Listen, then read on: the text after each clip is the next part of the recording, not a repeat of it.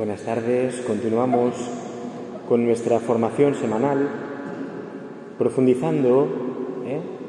desde distintos aspectos, desde distintas miradas, perspectivas, al misterio de nuestra fe, ¿eh? para reconocer, y ese sería un poquito el objetivo de estas charlas de formación, reconocer la belleza, la grandeza de nuestra fe. La belleza y la grandeza de nuestra fe. Pero para eso necesitamos formación. ¿eh? Esto que estamos haciendo aquí es muy importante, muy importante. ¿eh? Profundizar, comprender nuestra fe. No hace falta que sepamos todo, ni que nos aprendamos todo, ni...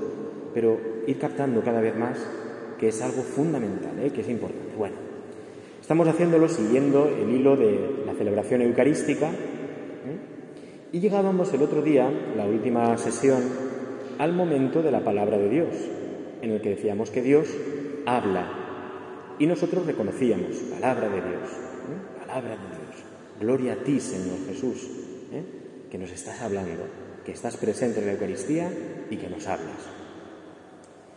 Ahora nos detenemos un poquito en la cuestión de la palabra de Dios, porque la palabra de Dios, ya os decía la semana pasada que lo primero que tenemos que hacer es prepararnos para escucharla, pero después tenemos que escucharla, escuchar la palabra de Dios. Fijaos como hoy el profeta Jeremías nos hablaba de, que, de un pueblo que no escucha, que no escucha, oye la palabra, le llega la palabra de Dios, que le está llamando, cambia, conviértete, yo soy tu único bien. Y aquel pueblo oye, pero no escucha.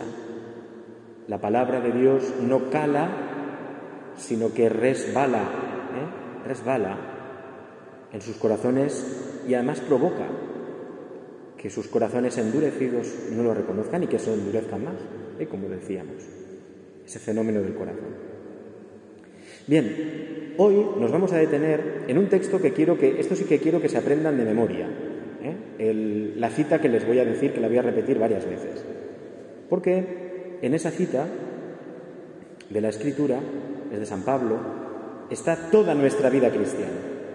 Toda nuestra vida cristiana. Y además es una cita que corrige muchas malas interpretaciones de la vida cristiana. Además es una cita que ya desde San Agustín, ya por el siglo IV o V, pues tiene una fuerza importante y que es muy importante, ya digo que es fundamental. Esta cita, ya digo, porque como estamos en la palabra de Dios, vamos a detenernos a ver cómo la palabra de Dios toca todos los aspectos de nuestra vida cristiana y no solo los toca, sino que hay una característica de la palabra de Dios que es que hace lo que dice. Es una palabra creadora. Dios crea el mundo nombrando las cosas. Y dijo Dios, nos decía el Génesis, hágase la luz. Y la luz se hizo. Hágase y se hizo. La palabra de Dios es una palabra creadora.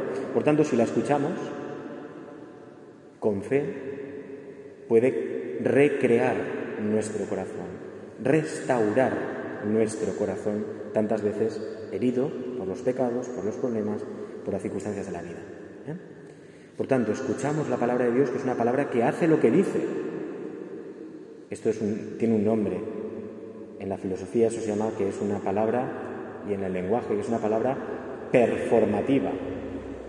Es decir, significa que es que hace lo que dice genera lo que dice. Por tanto, esto es muy importante, porque la palabra de Dios no solo es, voy a escuchar la palabra de Dios, no, no, voy a ver lo que Dios va a hacer en mi alma si le dejo. Voy a ver lo que Dios va a hacer en mi alma si le dejo, porque no me va a forzar. Bien, la cita que les digo que hoy vamos a profundizar, porque es un núcleo fundamental, toda palabra, pero esta es muy importante, ¿eh? es de la carta a los Efesios, Efesios capítulo 1, es muy fácil porque está al principio, versículos 3 al 14. Efesios 1, versículos 3 al 14. Un texto fundamental de nuestra vida, donde en este texto San Pablo recoge toda la vida cristiana, todos los aspectos de la vida cristiana. Lo leo y después lo vamos comentando un poquito, ¿eh? porque después en toda la palabra de Dios que escuchemos cada domingo está todo lo que aquí dice San Pablo. Está todo. Presente dicho así explícitamente o llamándonos a ello. Leo. Lo hemos oído alguna vez, pero lo leo. Bendito sea Dios, bendito sea el Dios y Padre de nuestro Señor Jesucristo, que nos ha bendecido en Cristo con toda bendición espiritual en los cielos, ya que Él nos eligió antes de la creación del mundo, para que fuéramos santos y sin mancha en su presencia por el amor. Nos predestinó a ser sus hijos adoptivos por Jesucristo, conforme al beneplácito de su voluntad, para alabanza y gloria de su gracia, con la cual nos hizo gratos en el amado, en quien mediante su sangre tenemos la redención, el perdón de los pecados, según las riquezas de su gracia, que derramó sobre nosotros sobreabundantemente, con toda sabiduría y prudencia. Nos dio a conocer el misterio de su voluntad según el benévolo designio que se había propuesto realizar mediante él y llevarlo a cabo en la plenitud de los tiempos, recapitular en Cristo todas las cosas, las del cielo y las de la tierra. En él, por quien también fuimos constituidos herederos, predestinados según el designio de quien realiza todo, con arreglo al consejo de su voluntad, para que nosotros, los que antes habíamos esperado en el Mesías, sirvamos para alabanza de su gloria. Por él también vosotros, una vez oída la palabra de la verdad, el Evangelio de nuestra salvación, al haber creído, fuisteis, fuisteis sellados con el Espíritu Santo prometido, que es prenda de nuestra herencia, para redención de los que ha hecho suyos, para alabanza de su gloria. Bien, ese texto tiene millones de libros escritos sobre él. Nosotros nos acercamos un poquito, digo, como siempre, con humildad, porque aquí, vuelvo a decir, están, ya le digo, yo les invito a que lo lean en su casa, despacito, pero viendo lo que ahora, los elementos que vamos a detectar ahora. Está toda nuestra vida cristiana. Efesios 1, 3, 14. Efesios 1, 3, 14. Bien, fijaos en un primer, en un primer momento que nos está hablando de nuestra vida cristiana. ¿Por qué? Porque es un himno, es un canto que está haciendo San Pablo, que relata aquí San Pablo, y es un himno que ya incluye lo que hemos dicho, la Trinidad. Bendito sea Dios, Padre de nuestro Señor Jesucristo, y va a repetir muchísimas veces a Cristo, el Hijo, y cierra el himno diciendo, por él también vosotros fuisteis sellados con el Espíritu Santo prometido. Las coordenadas del cristiano que decíamos en otra charla, el Padre, el Hijo y el Espíritu. Por tanto, este himno ya nos está hablando, la palabra de Dios nos está hablando de las coordenadas en donde nosotros nos movemos, nuestra relación ¿eh? con el Padre, con el Hijo y con el Espíritu. Hemos sido creados para vivir unidos a Dios eternamente. Este es el fin de nuestra vida. San Pablo nos va a decir, lo vamos a ver ahora, ¿de acuerdo?, cómo la llamada y la vocación del hombre no es, cuidado, eh, cuidado que esto nos pasa, no es, disculpen, cuando a veces ridiculizo algo, no lo hago para meterme con nadie, lo hago para reforzar el argumento. La vocación del hombre y el fin del hombre no es Chico, con que sea bueno sobra. O decirle a una persona o pensar de una persona que con que sea bueno sobra no tiene nada que ver con lo que Dios ha querido con él. O sea, es quererlo muy poco. es quererlo muy poco. Con que sea bueno sobra. No. Es que Dios no te ha llamado que con que seas bueno sobra. Es que Dios te ha llamado a que formes parte de su propia vida del amor eterno del Hijo, del Padre y del Espíritu, la entrega eterna del Padre, del Hijo y del Espíritu, de la cual nosotros nuestro amor más pleno que podamos vivir en el mundo es infinitamente inferior al amor que Dios puede tener en su vida eterna. La belleza que nosotros podemos contemplar en este mundo es infinitamente inferior, no tiene nada que ver con la belleza de Dios. Nosotros decimos que es bello y que es lo más grande que hay, lo más hermoso, pero es una manera de poder acercarnos a Él. Pero nunca lo sabremos hasta que no estemos delante de Él y nos conceda poder verle. ¿Cómo que mientras sea bueno sobra? No podemos conformarnos con que mientras sea bueno sobra. Eso es bajar los brazos y confiar poco en Dios. Que nadie se sienta ofendido, por favor. Pero es que a veces es así. O sea, esto es lo que nos mueve, por tanto, y lo que mueve a San Pablo a evangelizar. Yo no puedo conformarme con que ese que pasa por la calle viva como viva, que no. Se está perdiendo la hermosura de su vocación, de por qué Dios lo ha creado. Bien. Nos ha bendecido, dice, bendito sea Dios, el Padre de nuestro Señor Jesucristo, dice que nos ha bendecido en Cristo con toda bendición, toda bendición todo el bien que nosotros podamos imaginar no es nada comparado con el bien que Dios nos ha dado en su Hijo Jesucristo.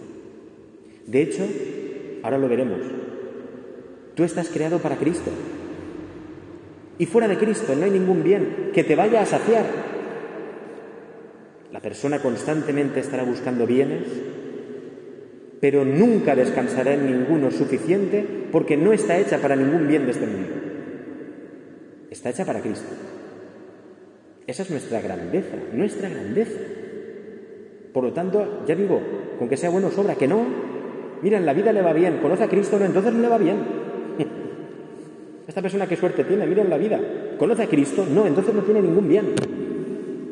Tiene unas migajas en las cuales no descansa porque solo descansará cuando conozca a Cristo. Nos ha bendecido en Cristo con toda bendición, toda bendición. Dice, ya que Él, esto es muy bonito, esto es muy bonito, Yo digo, las coordenadas de la Trinidad, Padre, y Espíritu Santo, Cristo en el centro como el único bien del cristiano, de cualquier persona. Y dice esto, ya que Él nos eligió antes de la creación del mundo, para que fuésemos santos. Señores, ya nos podemos detener aquí toda nuestra vida y ponernos a pensar esto.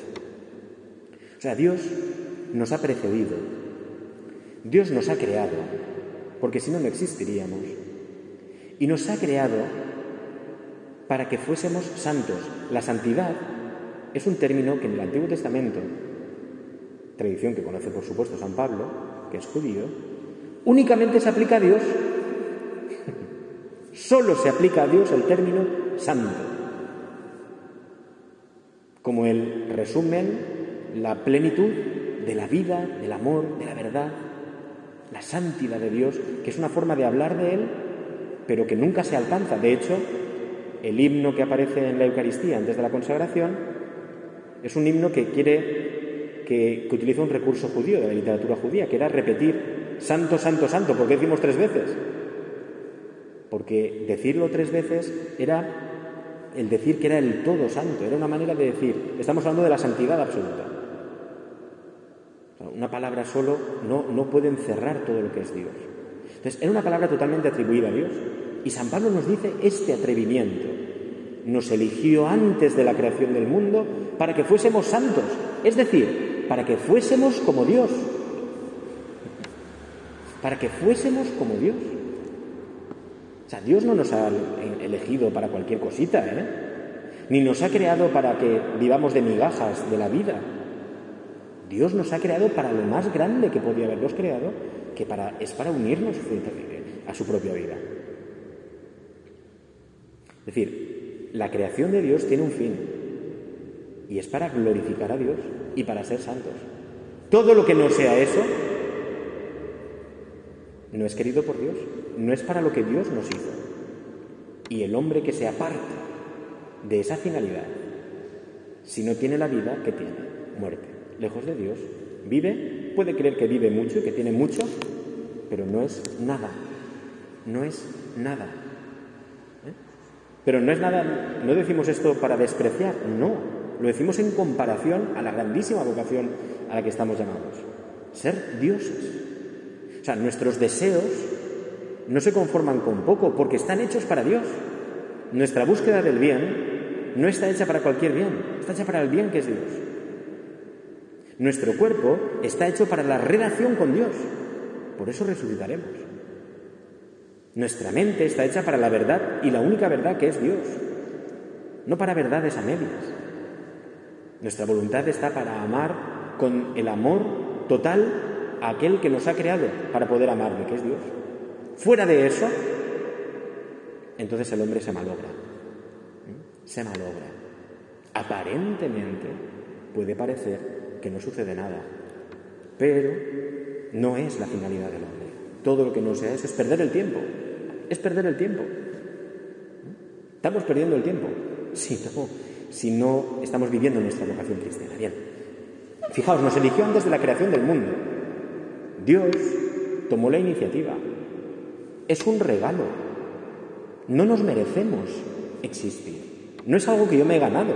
Mira, como me he ganado esto, pues yo tengo que existir. Que no, que no. Unos llamarán que no estamos aquí por el azar. Pero es que no estamos por el azar. Es tremendo pensar que estamos en manos del azar o del karma o de tonterías de estas. Es tremendo. Porque el azar es ciego. El azar es una lotería. ¿Estoy en manos de una lotería? ¿Y mi libertad para qué? ¿Para qué ser responsable si la vida es una lotería? ¿Para qué ser responsable si al final una persona no puede cambiar y todo vuelve, ¿no? ¿Para qué? En cambio, somos fruto de la pura gratuidad de Dios. ¿Por qué Dios me ha creado? Por puro amor, porque le ha dado la gana, salvando las distancias de nuestra expresión. ¿Y me ha creado para qué? Para amarme. Pero no porque Él necesite amarme, Dios es Dios, no necesita nada, tiene la plenitud del amor, Padre, el Hijo y el Espíritu, sino para que yo experimente su amor. O sea, Dios me ha creado para que yo experimente su amor. Mirad, estamos en un mundo que nos cuesta entender esto. ¿Sabéis por qué? Porque es un mundo en el cual la mentalidad es una mentalidad productiva técnica. O sea, ¿tú por qué tienes un hijo? Hoy, bueno, tengo un hijo, pues mira, pues porque tiene la especie, se tiene que seguir adelante, es fruto de nuestro amor, bla, bla, bla. No, no, no, no, no. Tener un hijo es para darle la oportunidad de experimentar tu amor. Distinta la perspectiva, ¿eh? Tener un hijo hoy, pues mira, es un lío y tal. Claro, no se tiene hijos, pero no, cuidado, no, no se tiene hijos hoy porque no hay amor. No nos equivoquemos. No es que no se tenga hijos, porque la vida sea difícil, porque no tengamos dinero, porque cuesta mucho, porque... No, no, no. Porque tener un hijo es para que viva el amor que yo le puedo llegar a dar. Y a ese hijo me puede fastidiar la vida, me puede traer de cabeza, me puede enfadar. Pero a ese hijo aún así yo estoy ahí pendiente y estoy dándole mi amor. Yo a mí no me hace falta el hijo, a vosotros no os hace falta de vuestros hijos. ¿Os hacía falta antes de tenerlo? ¿Me hace falta tener un hijo? ¿Para qué? ¿Hacer falta? ¿Que te faltaba algo? ¿Que no estabas vivo ya? Podías vivir sin tu hijo, podías tener tu trabajo, podías vivir, no, te hacía falta un hijo. Tener un hijo es para darle la oportunidad a ese hijo de experimentar tu amor. Muy interesante. Pues Dios nos crea así. Nosotros no le hacemos falta a Dios. A veces nos creemos que esto es así.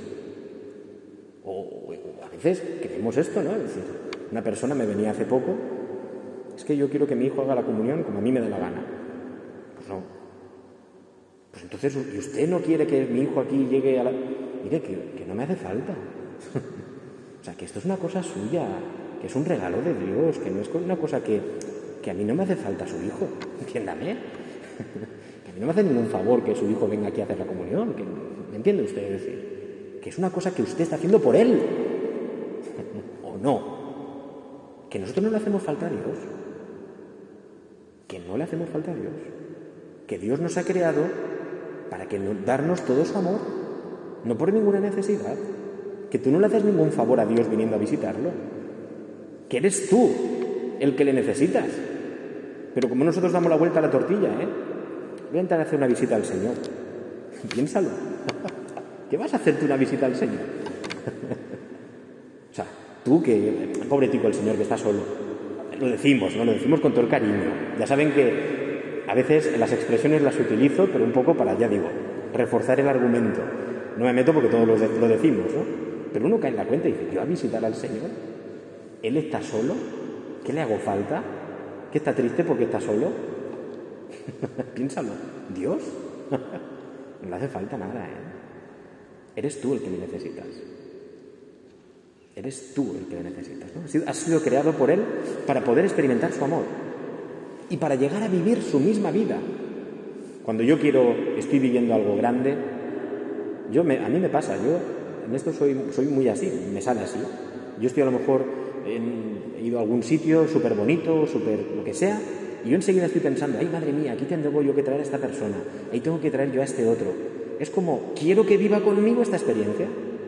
Pues Dios es así. Dios mira a su Hijo Jesucristo, el Hijo mira al Padre, el Espíritu hace que se miren entre ambos y dicen, esto que nosotros vivimos, tenemos que hacer que otra persona, lo, que alguien más lo viva. Vamos a hacer al hombre para que viva esto, este amor pleno y absoluto que nosotros vivimos. Y crean al hombre. Y crean al hombre. Bien, seguimos un poco adelante. Por lo tanto, vida cristiana, Padre, Hijo y Espíritu Santo, llamados, creados para el amor pero para no, no cualquier amor, el de Dios. Y no de cualquier vida, ser santos.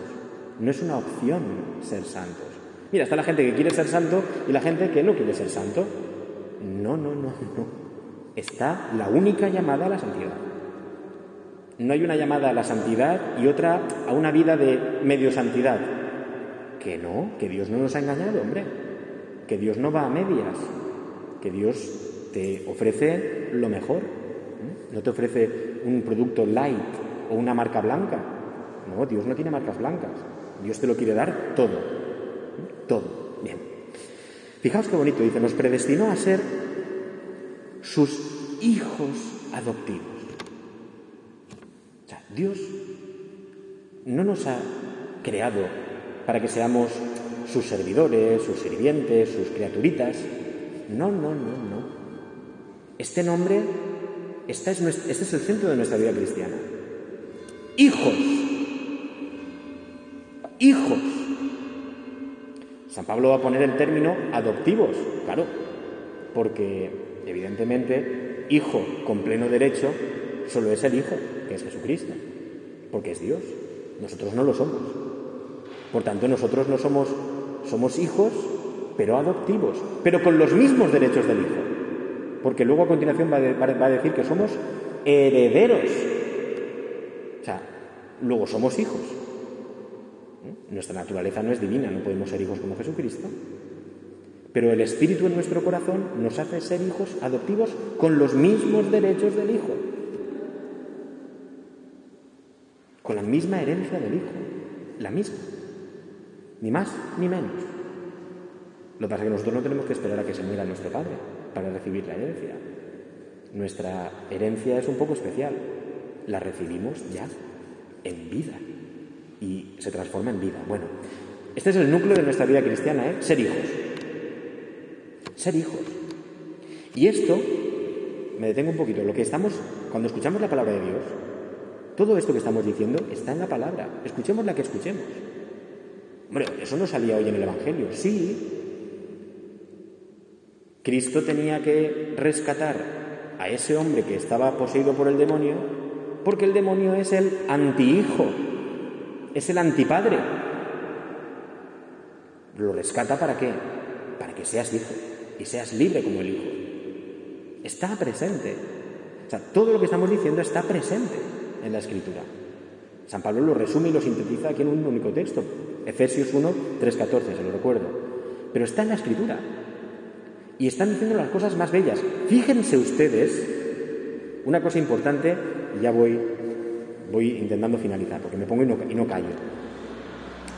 Que aún, o sea, Dios nos ha hablado de la llamada que nos hace, de para lo que nos ha creado, ser hijos, su amor. Aún no ha aparecido para nada el pecado. aún no ha aparecido para nada el pecado. En las realidades más hermosas de nuestra vida cristiana, el pecado no lo es todo. Lo que es todo es ser hijos y ser santos. El pecado no es la única realidad de la vida cristiana. Va a aparecer ahora. Pero nosotros no hemos roto el plan de Dios por el pecado. No lo hemos roto. No le hemos fastidiado los planes a Dios. No tenemos ese poder. Ni el demonio lo tiene. No le hemos roto los planes a Dios. Dios nos creó. Dios iba a enviar a su Hijo Jesucristo. Porque nosotros fuimos creados, nos ha dicho, para Cristo.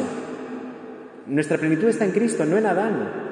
Adán era el comienzo, pero la plenitud era Cristo. Nosotros no somos hijos de Adán, nosotros somos de Cristo. Adán pecó, ahí está nuestra condición también pecadora. Pero ante la condición pecadora prima más y es más fuerte la vida de Cristo, porque Dios nos hizo para Él. El pecado es una realidad dura, fuerte, que experimentamos, que rompe nuestra vida, pero no es toda la vida cristiana. Cuidado porque a veces podemos tener en esto muchas... Eh, puede llegarse a, a constituir una patología del espíritu cristiano, en el cual todo es pecado, o solo veo mi pecado, y entonces me miro desde la negatividad no, no, yo me tengo que mirar desde la paternidad de Dios y desde que soy su hijo. Esa es mi grandeza, esa es mi definición. Mi definición no es soy un pecador, mi definición es soy un hijo de Dios que a veces se aparta de su Padre. Pero soy un hijo de Dios. Hemos sido creados para eso, no para el pecado. Hemos sido creados para Cristo. O sea, la creación realmente empieza en Cristo. Empieza en Cristo, donde hay una mujer que es Eva, pero es la nueva Eva, es María, donde vamos a nacer de ella por la fe, por eso sigue siendo virgen, y es el nacimiento virginal, no de un solo hijo, sino de toda la humanidad en la fe. Está Cristo, hay un árbol, es la cruz, ya no es el árbol del jardín del Edén, sino es la cruz. Es decir, la creación verdadera es Cristo es Jesucristo. Y Jesucristo es el victorioso, el que ha vencido sobre el pecado. Bueno, seguimos adelante y vamos terminando, porque si no, no, nos da tiempo, ¿no? Y entonces aquí sí que aparece que los, de todos los bienes que nos ha dado Dios, pero fundamentalmente el bien es ser hijos, dice, un bien es en quien mediante su sangre tenemos la redención, el perdón de los pecados. Esta es una realidad de nuestra vida cristiana. Por el gran amor que Dios nos ha tenido, nos ha redimido de nuestro pecado. Libremente elegimos pecar y pecamos. Pero Dios también, el amor de Dios, que es fundamental en todo esto, no ha podido el pecado con él. Y Dios se ha inventado, podemos decir, la muerte en cruz y la resurrección para rescatarnos. Pero esto es una realidad, vuelvo a repetir, es una realidad. No podemos mirar nuestra vida cristiana desde el pecado, nuestra vida cristiana se mira desde Cristo, desde la victoria, desde la gracia, y desde ahí miramos nuestro pecado. Desde la victoria de la misericordia de Dios, yo voy al pecado, porque sé que Dios me perdona. No voy a ver si Dios me perdona. Eso sería que manda el pecado y que el proyecto de Dios ha fracasado. No, el proyecto de Dios no ha fracasado. Yo porque sé que Cristo ha vencido, entonces voy a pedir. Bien, seguimos un poquito adelante. Nos dio a conocer el misterio de su voluntad. Podemos conocer la voluntad de Dios. Podemos conocer la voluntad de Dios. Fijaos, esta es su voluntad. Que seamos hijos. Nos lo ha dicho Jesucristo. No, vosotros no sois de Adán. Vosotros sois de Cristo. Vosotros sois míos. Y mirad cómo Cristo va en el Evangelio rescatando a uno, a otro, a otro, rescatándolo de todo lo aquello que les hacía creer que no eran hijos acuerdo? Uno, otro, el pecado y tal, quita demonios, perdona a uno, cura a otro, va atrayendo y uniendo a Él, va formando la iglesia ya el Señor, ¿de acuerdo? Para que conozcamos el misterio de su voluntad. Cristo está diciendo que no, que no, que no estás en manos del pecado, que tú eres mi hombre. Es el Dios que se ha hecho hombre para que veamos el rostro de Dios. Y entonces nos mira a la cara y nos diga, tú eres mío, tú eres de la victoria, no eres de la derrota. Bien, bueno, seguimos adelante vamos terminando, ¿no? Dice, vamos hacia, hacia el final, cuando dice, somos herederos, herederos de los bienes divinos. No de cualquier cosa, ¿eh? No de una herencia que se deshace y que me la gasto. No, no, de una herencia que puedo gastar y gastar y gastar y gastar y gastar y gastar y nunca se acaba. De una herencia que está basada en una continua efusión inacabable e inagotable de plenitud de vida y de amor. Y la puedo gustar ya. La herencia no tengo que esperar a que mi padre se muera. La puedo gustar ya, porque mi padre es Dios y no va a morir. Y me la da a gustar ya. ¿Cómo? Nos lo ha dicho, derramando el Espíritu Santo en nuestro corazón. Ya tocamos lo que un día poseeremos en plenitud. Hoy le ponía este ejemplo a los seminaristas, un ejemplo un poco plástico, visual, pero para que lo entendamos. Yo le decía a los seminaristas, Dios tiene preparada la gran piruleta, la posesión absoluta de sus bienes. Pero ya en esta vida nos va dando cada día a que la probemos. No es tan malvado que nos dice, aquí está, pero ala, gánatela, hombre, lucha. No, cada día se aproxima a nosotros y nos dice, toma, mira, pruébala, pruébala, pues imagínate lo que será tenerla para siempre. Hoy no es totalmente, porque tienes que decidir, hoy todavía el pecado está en ti, hoy tienes que seguir luchando en este mundo, pero mira, mira, prueba, prueba, prueba. Un día será para siempre y sin fin. salvando la distancia de la, imagen, un poco infantil, pero bueno, así nos lo hace Dios, ¿eh? Ya nos ha puesto algo de esa vida que esperamos dentro de nuestra alma. Nuestros deseos, nuestros amores, nuestros anhelos, nuestro cada día gustar algo de bien, aunque la vida a veces parezca que es todo oscuro, pero entramos dentro de nosotros, Cristo nos habla, nos dice que nos ama, venimos a la Eucaristía, es decir, tocamos ya algo de eso, ¿no? Tocamos algo de eso. Lo tenemos en primicia, en arras, ¿no? Lo tenemos ahora. Por último, dice, nos dice, ¿no? Por él vosotros, fijaos, ¿cómo yo recibo todo esto ya hoy aquí? Y terminamos con esto. Dice, por él también vosotros, fijaos, una vez oída la palabra de la verdad, el Evangelio de nuestra salvación, al creer, fuisteis sellados con el Espíritu. O sea, todo esto, toda esta realidad de la vida cristiana, todo esto tan hermoso que hemos sintetizado en menos de media hora o en media hora más, poquito, todo esto lo recibimos al escuchar la palabra de la verdad, fijaos, por eso estamos en la, parte de la palabra de la Eucaristía, al escuchar y creer lo escuchado. ¿Cómo recibo yo hoy ya ese bien del cielo, toda esa plenitud de bienes que Dios ha preparado para mí y que quiere darme escuchando y obedeciendo, creyendo en la palabra? En otro lugar, San Pablo dirá, la, por la fe nos llega la justificación, el perdón de los pecados, nos llega Dios, por la fe. Por eso en la Eucaristía, cuando nosotros hemos escuchado la palabra de Dios, fijaos, hemos escuchado la palabra de Dios, ¿qué hay a continuación en la liturgia de la palabra? Los domingos, el credo, que es la respuesta de la fe. Escuchamos la palabra de la verdad y respondemos con nuestra fe. Sí creo lo que me acabas de decir. Yo te voy a hacer hijo, yo te voy a dar el reino, yo te voy a dar el espíritu, yo te doy todo lo prometido para ti, tú eres mi hijo amado, te he creado para mí, te amo, te redimo de tus pecados. Y la iglesia le dice, creo, eso es el credo. Y esa es la forma en que ya hoy nosotros recibimos los bienes de Dios. Pero Dios se va a pasar, y lo veremos ya la semana que viene, Dios siempre es sobreabundante, Dios siempre va más allá. Y no solo se va a quedar en la palabra, sino como en la historia, la palabra se va a hacer carne y vamos a poder tocar su cuerpo. Y esto va a ser ya la liturgia propiamente eucarística. Eso será el siguiente paso, lo siguiente que, que iremos viendo, ¿de acuerdo? Es decir, Dios es sobreabundante siempre.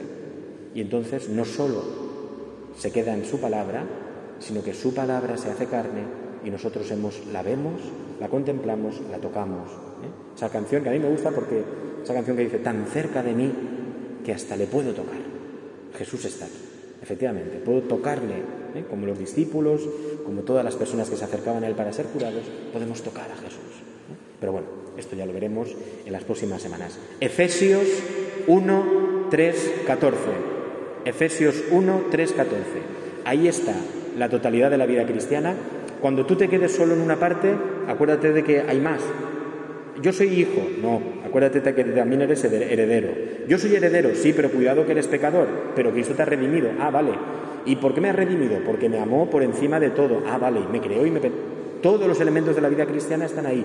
Cuando nos centramos solo en uno, podemos ser deficitarios y vivir nuestra vida cristiana a veces se puede llegar incluso un poco patológico. ¿De acuerdo? Entonces, no, no, no. Todos los elementos y todos estos elementos están siempre, de alguna manera, ya expresados en las lecturas que leemos todos los días en la Santa Misa. ¿De acuerdo?